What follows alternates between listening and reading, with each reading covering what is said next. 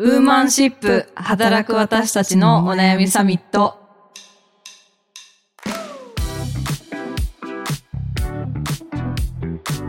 皆さんこんにちはニュースピックス 4W の中道香織です川口愛です。この番組はニュースピックス 4W がお届けする次世代を担う女性がリーダーとしての一歩を踏み出せるように女性に関する主要ニュースやリアルなお悩みについて語り合う番組です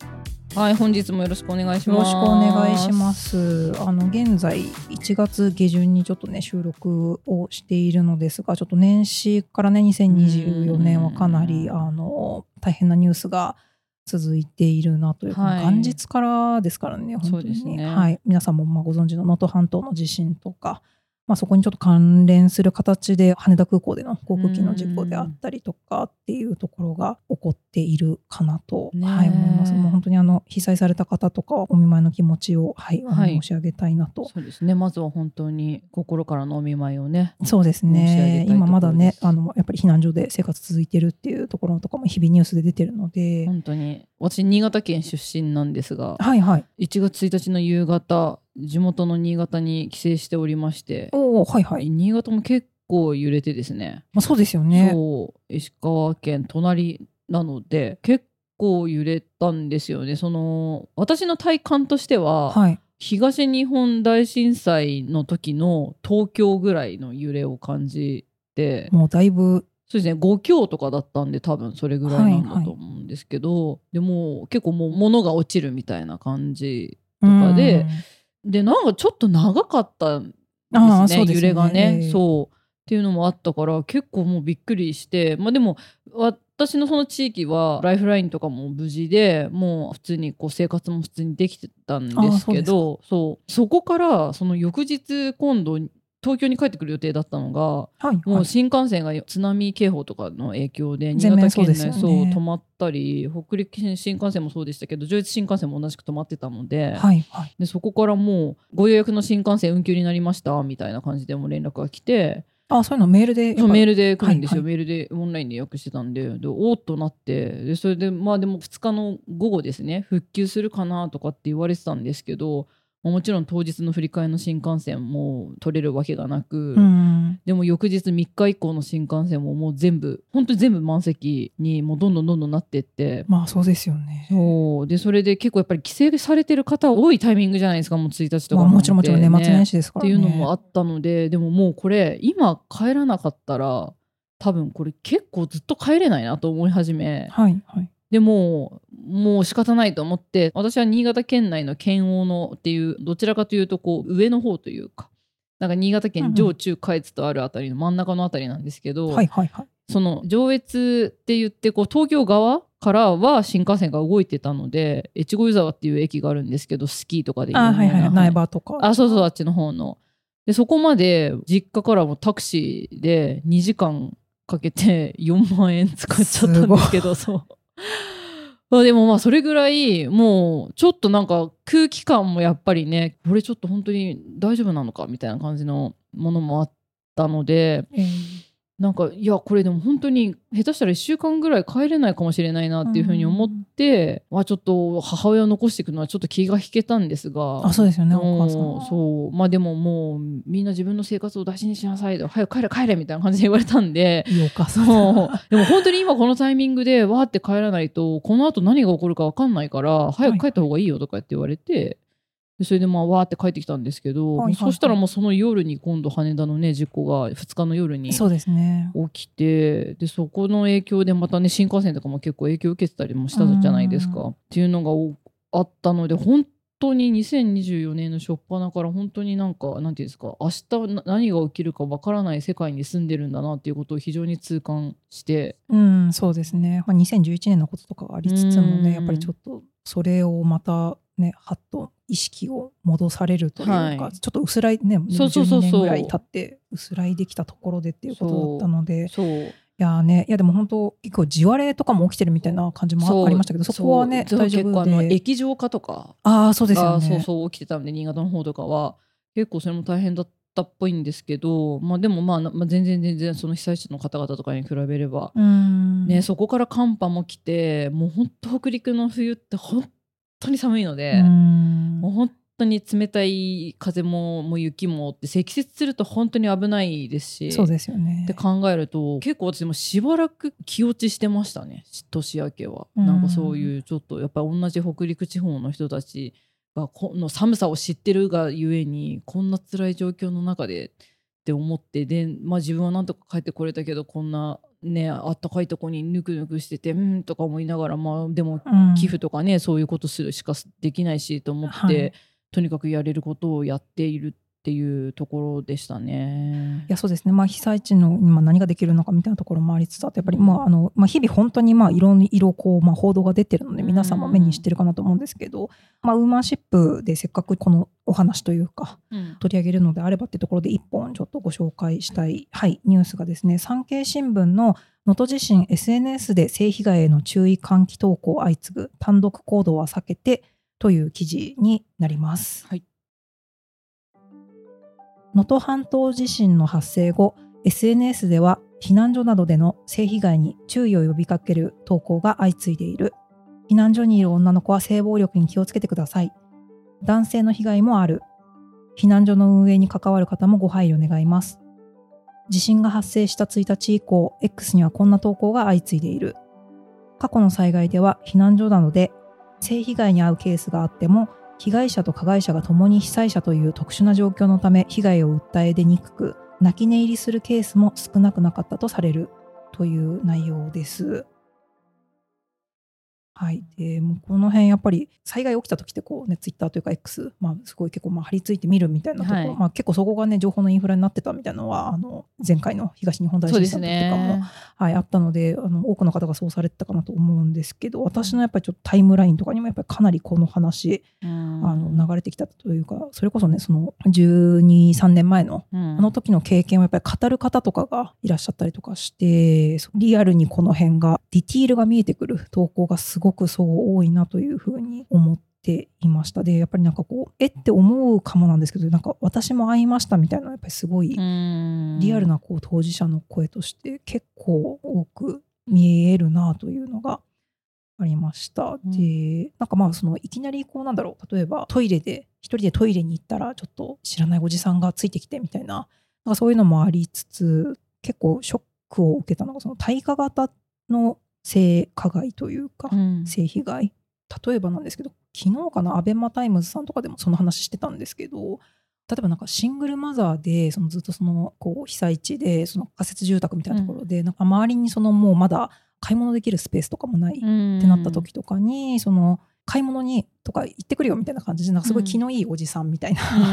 感じでこうあのいつもケアしてくれてる男性とかがいてで、うん。ありがとうございますって言ってこうお家にそのなんか夕食かなんかでそのお礼の招いたらなんかそこでその性これからもその助けてあげるからみたいな、えやらせてくださいみたいな、まあ、そういう感じので、まあ、その断るわけにもまあいかない。えとかそういうそのやっぱりその支援物資をその渡すからみたいなところとかもなんかあるっていうのを聞いてなんかうもわうそうなるとでももう誰にもやっぱり訴えられないうん。とか、まあ、結構そうなんか命に関わる話とかだったりするから本当ですよ。そうなんかそういうのがあるとかいうのを見てそうなんかまああの仮設のトイレとかその例えば授乳室がみたいなところの,、うんあの環境整備がみたいなところもすごく X 上とかでもあの出てたかなと思うんですけれども、うん。やっぱりかなりあのそういうグラデーションというかその被害のその深刻さとか、まあなんかいろんな本当に形での女性がやっぱりその苦しいというか、まあ、男性ももちろんそういうふうに被害に遭うケースあるとは思うんですけどはい。あの女性がやっぱりそういうふうに直面するところがこういうそう災害時有事の時にもあるっていうのをちょっと見ていて。いや結構ね。ーやっぱりねその特殊なね環境だし本当に日頃通常の日常生活とはねまた違うこう環境になってきてるから本当にそもそも辛いしこうなんていうんですかねそういった人たちも今度何かが起きてもこうそういった助けの求め方もこうね、うんうん。分かりづらいというかしづらかったりとかするところもあると思うんで非常に辛いですし、うんそうだしやっぱりなんか本当にこう、まあ、まずはその例えばなんか食料だとかなんかそういうところからまああのでもうそれどころじゃないっていうふうになってるところもねありつつなんかそこにこうまあつけ込むようなこういう形のその性被害みたいな話とかもあるんだっていうのは結構まあなんかこう見ていてね少しちょっと X からあの離れなきゃなっていうぐらい結構そう気落ちしちゃうそう瞬間とかもあったりとかして。うん結構ね私もなんかあの阪神大震災の時のそういったこう性加害の問題とかをについてまあ取り上げてそういった問題そういった避難所におけるそういったところの対策みたいなことをやっている人のなんか情報とかも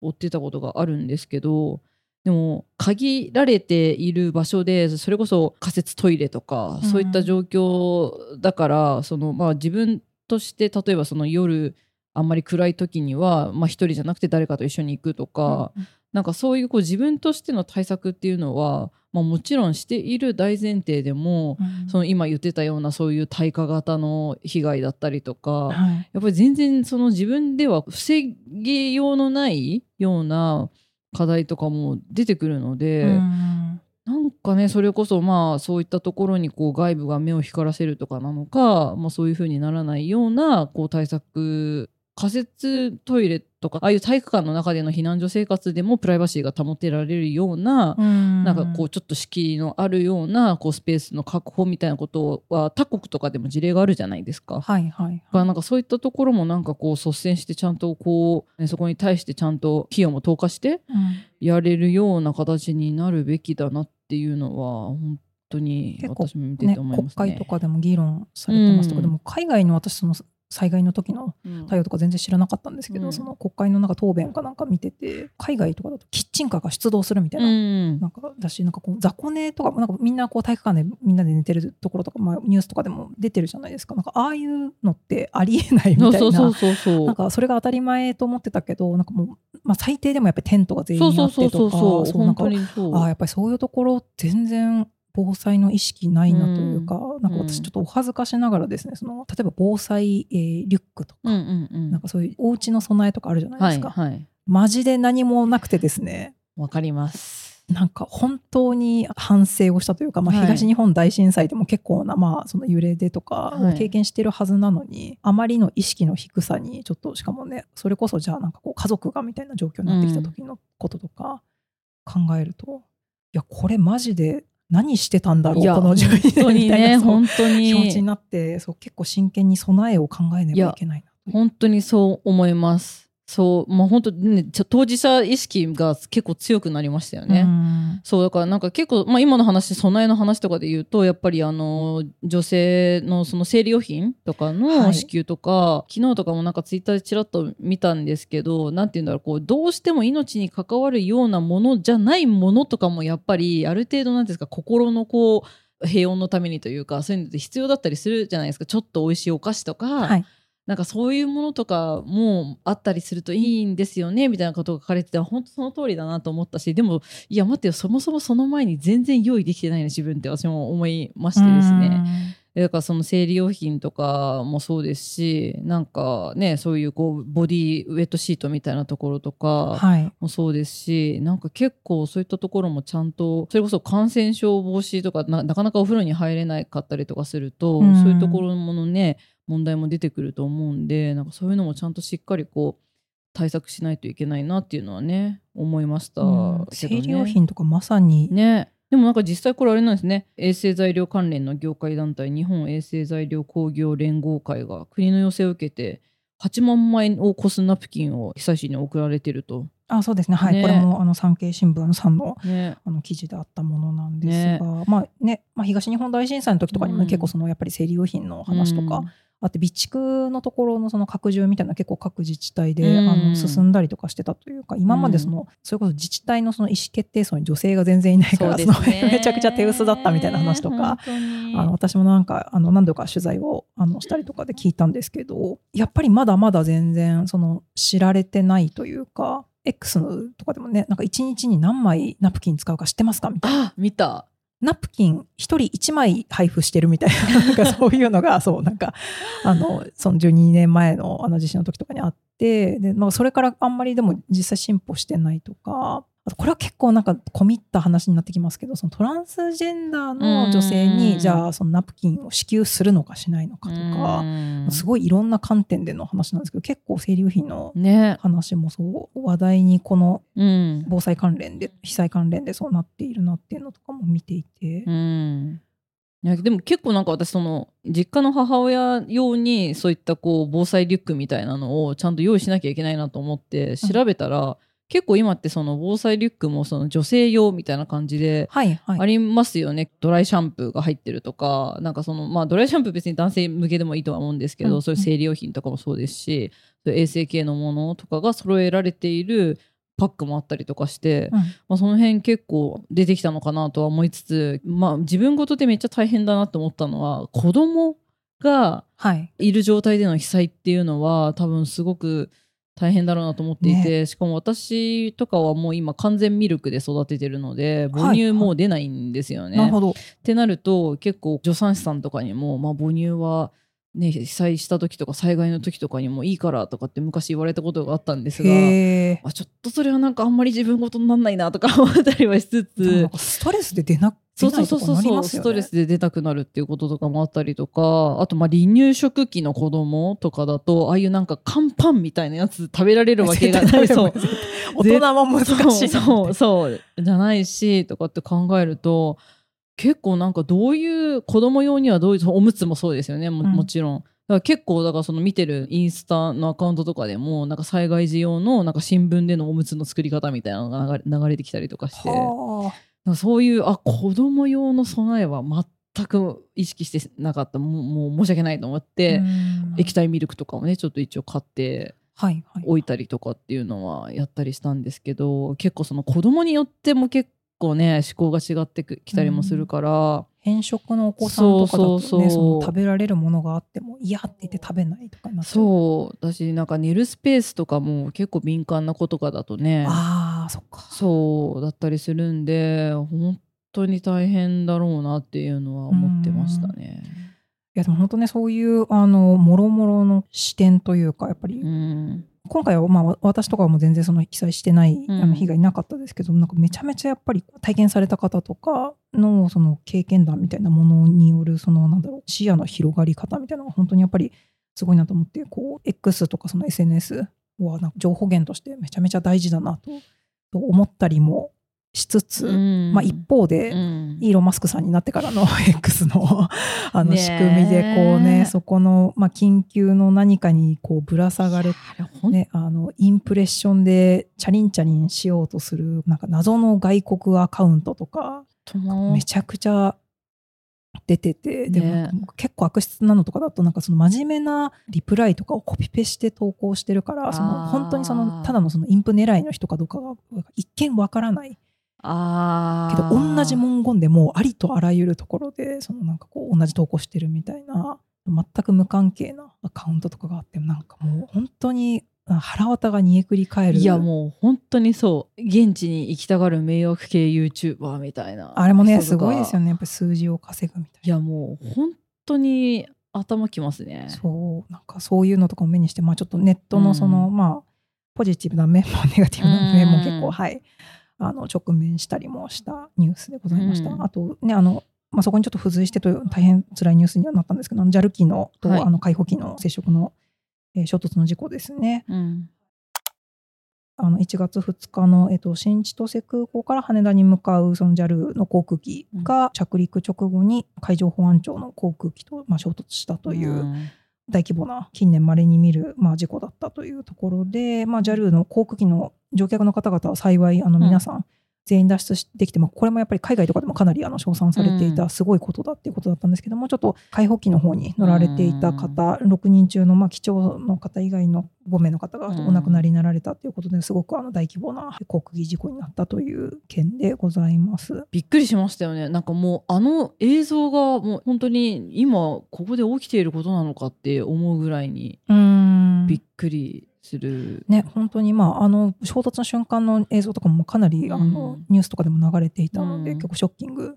かなと思いつつ、やっぱり乗ってらっしゃった方の、それこそね、あの、避難の、今やっぱスマホの時代なので、撮ってる方とかいて、ね、過去では考えられないような。臨場感って言ったらあれですけど、はい。ここもやっぱりあのやっぱり有事の時の備えの話、はい。そうにあの関わるところであの個人的にすごく気になったのはですね、その女性の服ポケットない問題あーないですね。今、今日着てるのないなって思いました。あ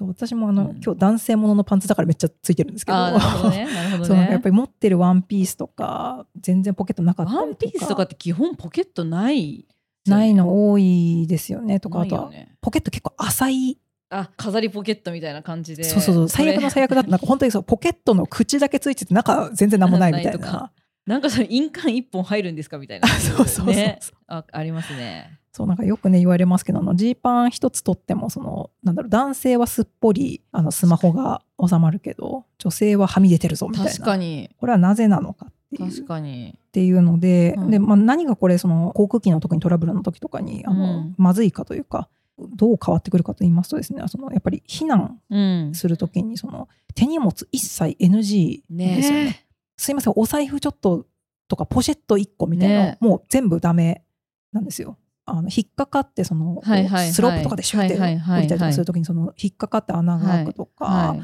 そういう危険があるのでそういうものも一切外さなきゃいけないってなるのでそのじゃあなんか女性はそのちっこいカバンを持ってればいいじゃないかともう全然そういう問題じゃなくて、はい。本当にポケットの中のものしか無理みたいなのでっていうのでなんかもう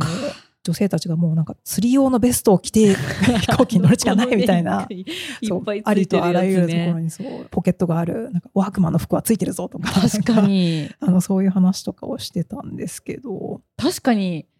財布もちっちゃいけどでもその財布さえポケットの中に入らないもんな、そう、うん、入んないですよ。持ってる服の中でほぼないですねそうみたいなところで、うん。なんかこうそのちょっとファッションのそのギャップといいますか、はい。私過去にそのなんかファッションのそのデザインをやられてる方取材した時とかにうん。なんかその話聞いてというかなんかそこのブランドさんは結構あの必ずポケットをつけるようにしてますみたいなブランドさんだったんですけどそれなんでなんですかみたいなそうとか話とかをまあしてた時とかにそのやっぱりまあ女性の服ってやっぱりどうしてもその体に沿ってこう女性のこの曲線みたいなのを生かそうとするデザインが多くてやっぱりどうしてもやっぱりこうポケットとかをつけちゃうとそこのその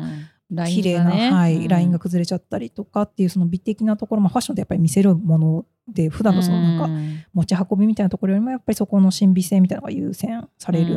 ていうので、まあ、やっぱりポケットを落とす人が多いけどやっぱりその通常の利便性とかその毎日やっぱり来てもらうっていうことを考えた時に、ポケットをやっぱりこう必ず、うん。あのつけるようにしてますみたいなそう話とかを聞いて、まあ、確かにそこの難しさというか、はあるなと思っていたところにですね、うんはい。あの X で有名な元鈴木さん。元鈴木さんねフォローしてますよ、私も。はい、あのコルセットとかをね作ってらっしゃる、アパレル手掛けてらっしゃる、まあ、結構ツイッターの中ではあのインフルエンサーの方なんですけども、あの元鈴木さんのあの手掛けてやってるこれシネマティークっていうものかな？うんうんうんですね。なんとですね酒瓶が入る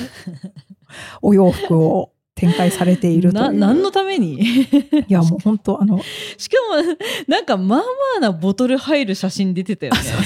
だからその一応大きさを伝えるためにそのなんか酒瓶をポケットに入れてる写真とか、ちょっとぜひあの シネマティーク元鈴木さんで検索すると出てくるのでちょっと実物を見ていただきたいんですけど、もう本当にそのふんわりした結構ボリューミーなしかもなんか可愛らしいとか見てて全然そのなんか釣りベストみたいなその機能に振ってますって感じは一切ないんですよ。んもう見てる限りはもう普通のワンピースとかなんですけど、うん酒瓶入ってんですよね。すごいですよねこれ。そう。でもなんか入ってるんだみたいなね。そうそう。なんか、か入ってなんかこう変に膨らみがみたいな感じもなんかなく、うんまああんまりタイトなシルエットだとどうなんだろうとか思うんですけど結構タイトスカートも酒瓶入れてる写そうしかもなんか今ちょっとと見たらなんかポケット六法全書入れてる写真とか。すごいなこの手ぶら感は最強だぞっていう、やっぱりなんかこうねご自身のやっぱりそのの伸びる服とかそういうところので洗いやすくてとかうん。やっぱりその機能性とその見た目のところ、まあ、着心地とかっていうところもちゃんと追求してるっていうアパレルブランドでこれはかなねいいりですよね。すごいなという。てか普通に可愛いしな。ねこれ普通に日常にね。着たいという方、デザインで全然買いたいっていううん。方がたくさんいらっしゃるよううな、ん。そう感じだなっていうのは見てて思います。ね。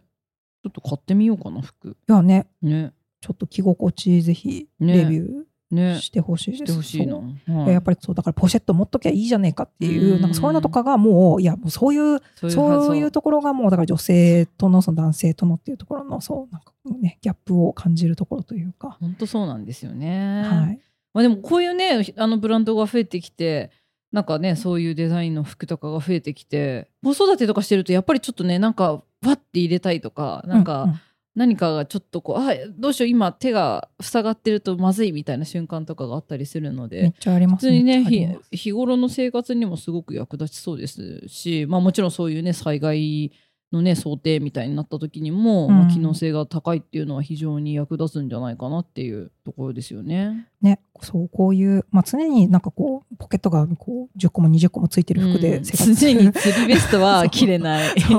じゃないですか。でもやっぱりうんこういうね、あの選択肢もやっぱりあってほしいよなってういうん。ところでちょっととりあえず私はあの防災意識が低すぎることを反省してちょっと防災リュックをポチろうと思ったんですけど、うん。皆さん同じ発想でほとんど全て売り切れ状態。しかもめちゃめちゃ配送まで時間かかるようね。んまあこういうことが起こらないとやっぱりみんな備えにそう動かないっていうところあるんですがでもそう。12年何もしなかった自分に反省したんだよこ本そ。当にあとなんかちゃんとハザードマップ確認しようとかうん。ちょっとなんか改めていろいろ思いましたね。はい。うん。ちょっと皆さんもその防災のところをちょっと見直しなどぜひうんしてみてはいかがでしょうか。はい。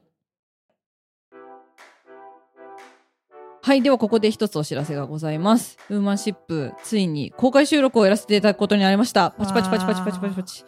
えー収録自体は30分ぐらい想定しているんですけれども皆さんから事前にご質問をいただきましてそれに答えるような、えー番組収録をさせていただきその後ぜひ皆さんと交流をさせていただきたいと思っておりますたくさんお話ししたいと思っているのでぜひぜひいらっしゃっていただけると嬉しいですはい。公開収録の日時は2月18日日曜日13時から2時間程度を想定しています。えっ、と場所は最寄り駅、えー東京駅のえっ、とニュースピックスのオフィスで行います。ぜひあの現地にお越しいただける方は概要欄の応募フォームからご応募いただけると嬉しいです。皆さんのご応募お待ちしております。お待ちしてます今週はこの辺りでということで、ちょっと最後に一つ、あのお便りをご紹介したいと思います。えっとラジオネーム吹田さんからのお便りです。家事の傍ら仕事の合間に毎回配信を楽しみにしております。明けましてに続く言葉がはばかられるような年の初めに2023年振り返り会を拝聴しおめでとうございますと心置きなく申し上げたく初めてお便りしてみました。ありがとうございますありがと。うございますえージャパンポッドキャストアワード投票用の専用ページ、本当にこれだけ？と思わず笑ってしまい、ほっと和やかな心地になりました。常にも増してありがとうございます。もちろん速攻で投票しました。ありがとうございますす。こちらの番組では知りたくても手が伸びないトピックが折々に取り上げられ、聞くごとに考えるヒントをいただいたり、好奇心がムクムク湧き上がるような気持ちになったりします。どうぞ皆様ご安全に、